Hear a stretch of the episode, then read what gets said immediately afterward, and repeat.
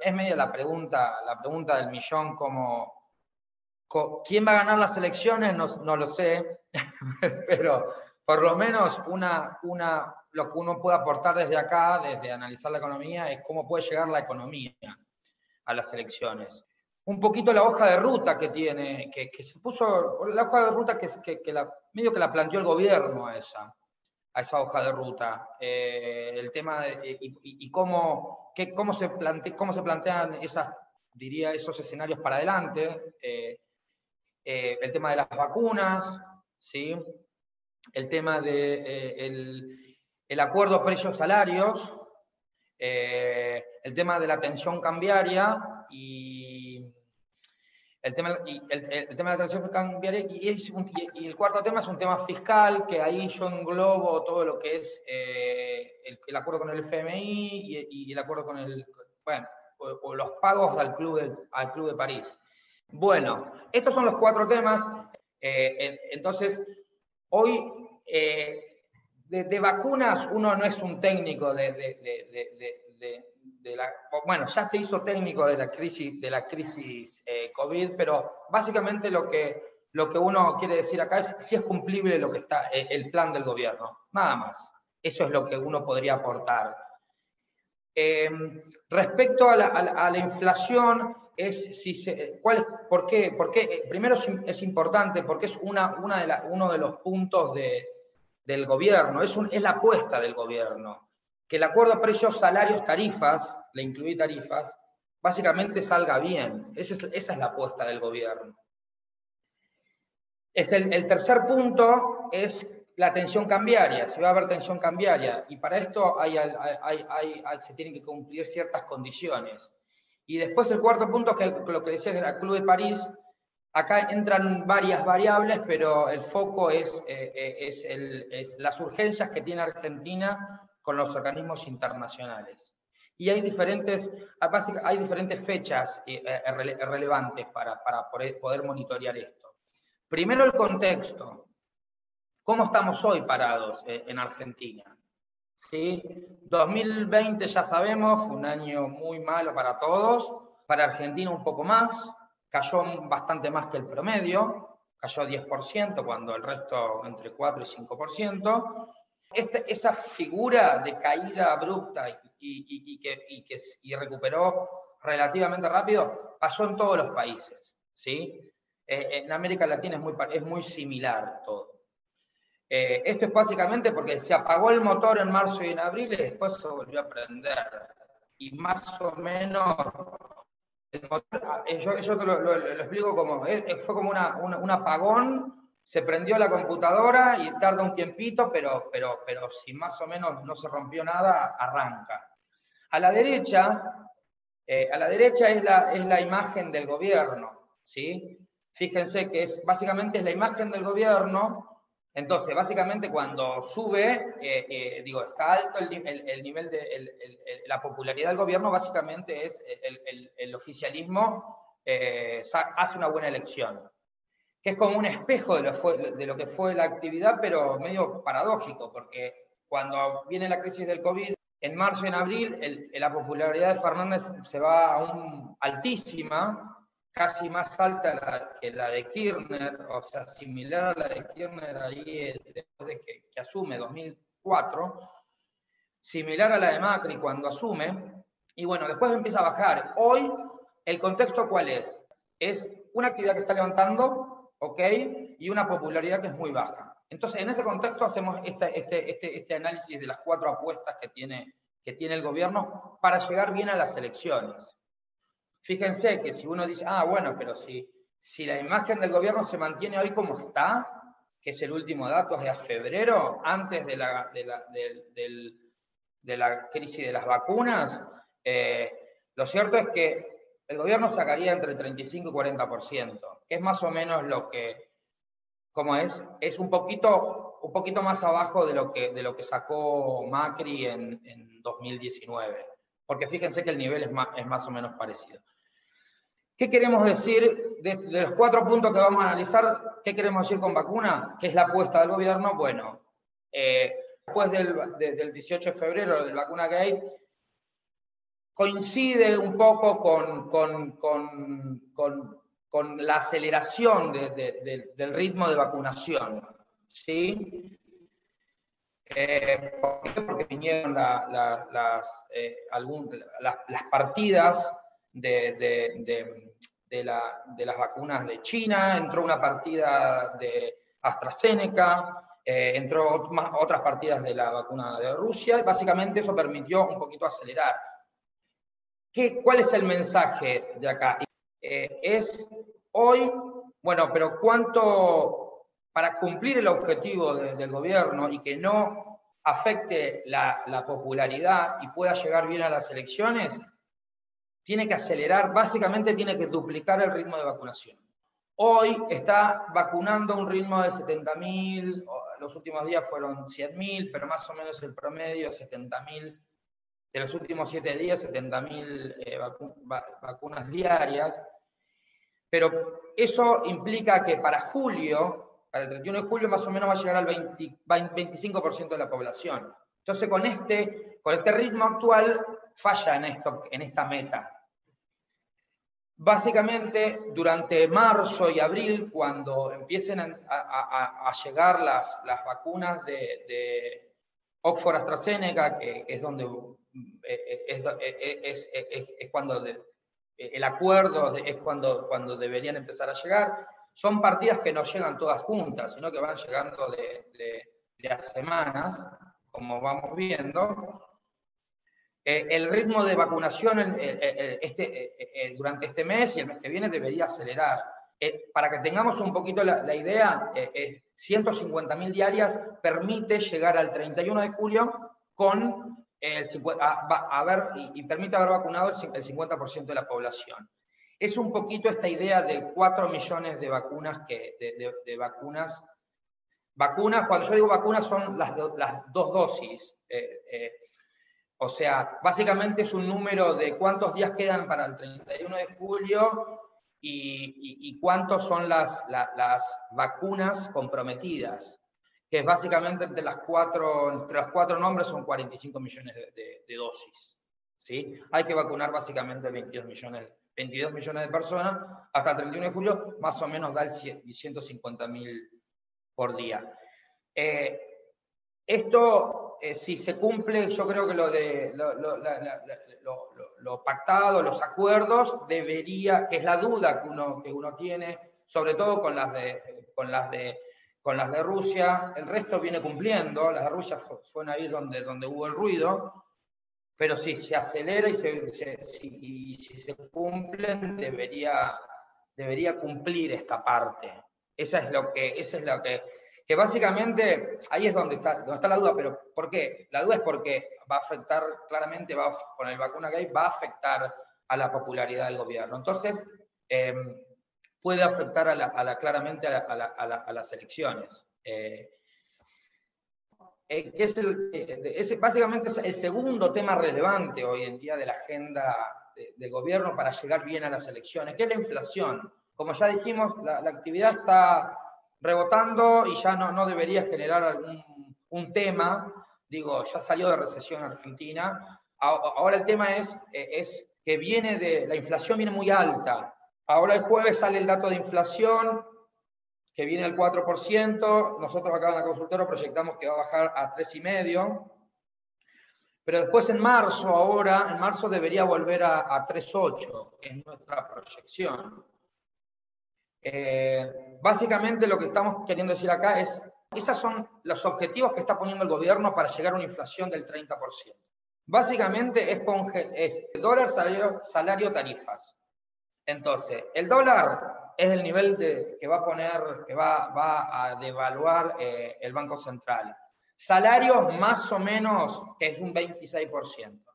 Salarios más o menos, algún bancario cerró en 29, pero están más o menos cerrando entre 30 y 32%. Y tarifas, se habla de un nivel de 30% para todo el año. Obviamente, Ahora se vienen las audiencias, posiblemente antes de las elecciones un poquitito menos, después de las elecciones un poquitito más. Lo que quiero decir con esto es que el objetivo del gobierno es, decime el dólar, los salarios y las tarifas, y me, da, me va a dar el 30% que yo quiero. Y eso es correcto, si se fijan 2019 y 2020, más o menos calibrando, cerró ese, esa fórmula de dólar, salarios y tarifas. Ahora, ¿qué pasa? Es un nivel muy exigente, es un nivel de 2% de inflación.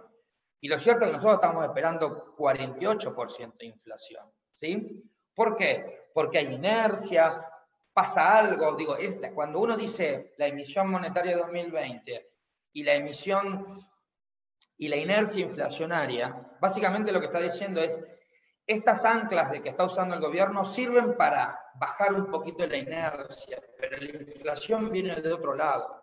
Digo, la inflación es más bien monetaria, pero ¿por qué? Porque emitiste 8 puntos de, 8 puntos de emisión monetaria el año pasado, y eso lo que te explica es que siempre haya algo. Primero es la construcción, después la carne, después digo, los alimentos. Eso, cuando empieza todos los meses hay algo, es porque es monetaria, no es porque es algo en particular. Básicamente lo que, lo que quiero decir con esto es que este segundo objetivo es donde más difícil la tiene eh, el gobierno. ¿Por qué? Porque el dólar está, frenó la devaluación, pero salarios están cerrando al, al, 30%, pero si la inflación viene con una inercia alta, va a bajar hasta el 3%, ¿sí? Pero el objetivo del, gobierno es 2%. Eso no lo va a cumplir. A eso, voy. Entonces, punto uno, vacuna si puede, puede cumplirse. Inflación es el, es el punto, te diría, más delicado que le va, le va, le va a afectar a, cómo llega, a responder cómo llegamos a las elecciones. Y sobre todo, entonces, eh, eh, eh, los ingresos van a perder contra la inflación y vas a llegar a las elecciones con un nivel con un nivel de desempleo alto y pobreza alta.